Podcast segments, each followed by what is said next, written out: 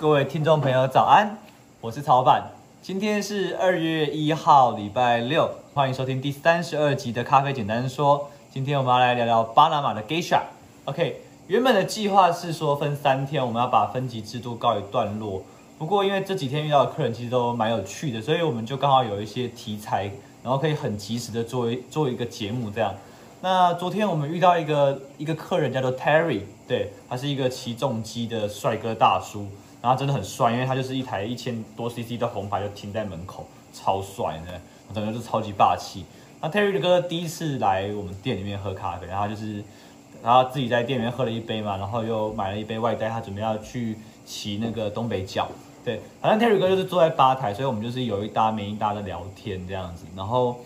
你要在名场喝咖啡的话，你就会吧台主就会一直请你喝咖啡嘛。对，那 Terry 哥昨天就跟我们说，他有一个经商有成的朋友，刚好在巴拿马伯奎蒂买了一个自己的庄园，他已经两代了，就是他爸爸买了那个个庄园，然后后来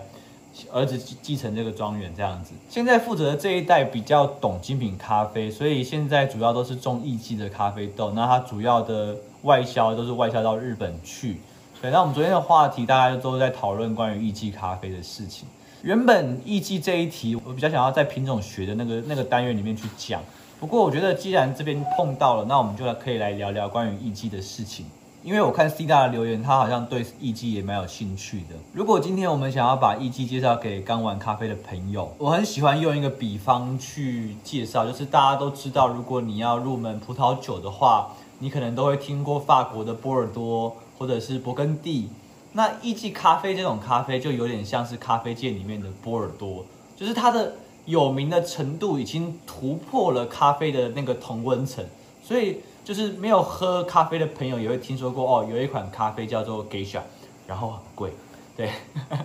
对啊，它蛮贵，它是一支很贵的咖啡，在精品咖啡世界啊，一级咖啡已经变成一种顶级咖啡的代名词。在很多咖啡的比赛里面，艺伎咖啡大概也是最常会被拿来当做一个竞赛的主力武器。那我们今天要从几个角度来介绍艺伎咖啡这款咖啡。好，首先呢，艺伎是什么？我们在最前期的咖啡简单说，我们有讲过，一杯手冲咖啡，它的的菜单的名字可能叫做等。对，名字的部分你其实很简单，你大概可以切割成四个段落去理解它：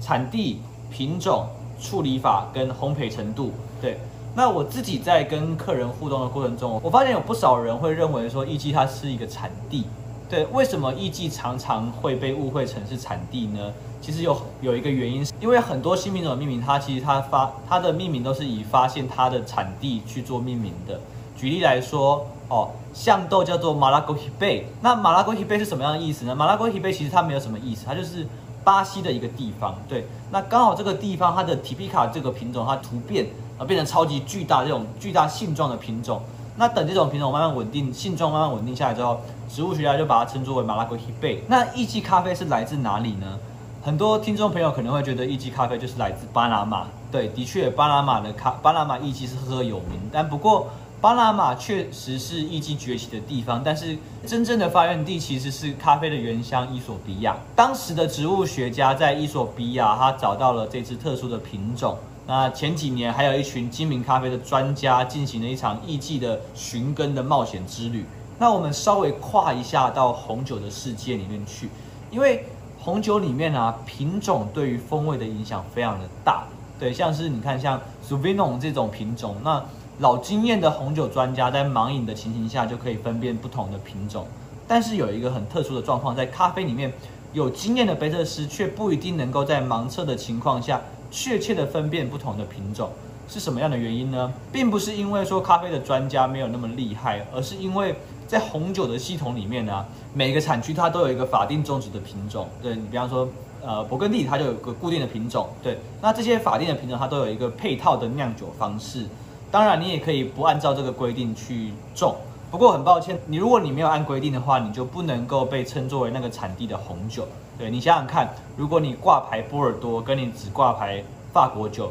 两个的价差是非常非常大的。所以一般来说，红酒生生产者都不会依据产地的规定去制作红酒，可是咖啡就没有这个限制啊，没有人规定说你在哥伦比亚就一定要种哪一种品种，也没有人规定说你种 T B 卡你就一定要用水洗或日晒，所以在产地处理法跟品种之间，它就有接近这种无限组合的可能，所以它就会产生出千变万化的味道，也是这个原因，咖啡专家在盲饮上面比较没有办法确切的知道品种。OK，那有没有例外呢？有，就是艺妓，对。因为艺妓是所有的品种里面最突出的一个品系。今天如果你变了产地，你变了处理法，艺妓种的咖啡它其实都能够保留它自己的特征。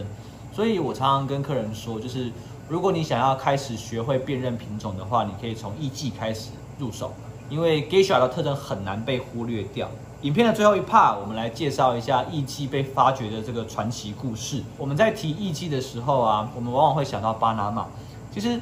巴拿马跟艺妓的关系就有点像是那种互相成就的感觉，就他们两个就是手牵着手，然后一起踏进精品咖啡的世界那种感觉。因为早期的咖啡啊，没有人在喝巴拿马，巴拿马的豆子大部分都拿拿去当综合豆，就是拿来混豆用的。那个早期比较高级的咖啡馆，那个时期连巴西豆都比巴拿马抢手。可是等到了艺妓被发现的时候啊，就那就是巴拿马从美洲崛起，成为咖啡世界巨人的时候。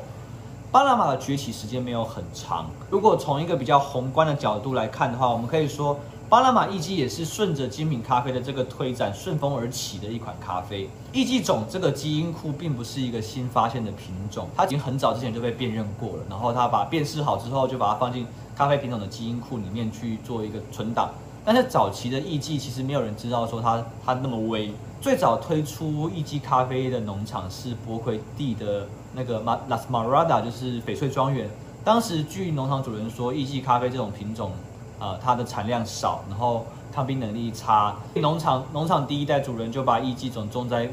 庄园的最外围，然后拿来当做挡风的咖啡树。不过后来的庄园主在某次评测自己家里的产品的过程中，他意外发现，就是哎，嗯，怎么自己家的产品里面有？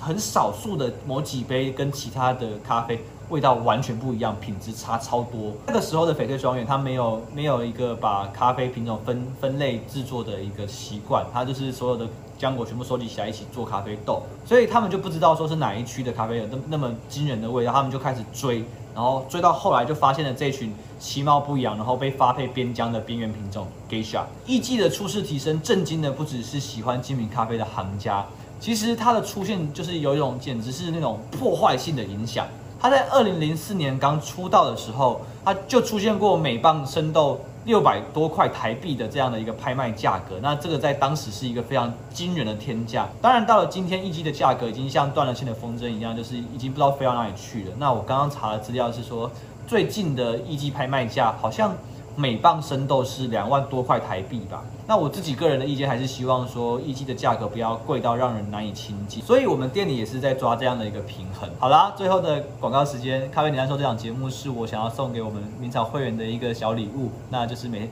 三百六十五天，我们每天都会播放一则音频。那早上七点的时候，我们上架到我们的 Line App；晚上七点的时候，我们会放到我们的 YouTube 平台跟我们的 IGTV。如果你喜欢的话，帮我们分享订阅，谢谢你。祝大家有个美好的一天，拜拜。